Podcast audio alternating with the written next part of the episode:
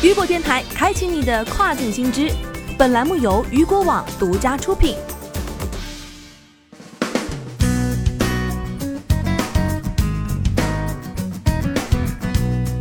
Hello，各位好，欢迎大家收听这个时段的跨境风云。那么接下来将带您一起来关注到的是，亚马逊将在爱尔兰新增一千个工作岗位。据外媒报道，亚马逊于昨日宣布，将在爱尔兰新增一千个工作岗位，使其在爱尔兰的员工总数达到五千人。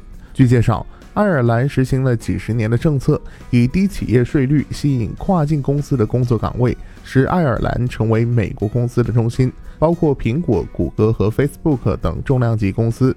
这些公司提供了当地十分之一的工作岗位。亚马逊在一份声明中说，许多新职位，包括软件和网络工程师，将在亚马逊网络服务公司工作。该公司在爱尔兰拥有大量业务。同时，亚马逊表示，今年还计划在都柏林开设一个快递站。由于英国脱欧将于今年年底全面生效，预计这将使英国作为爱尔兰市场物流枢纽的角色复杂化。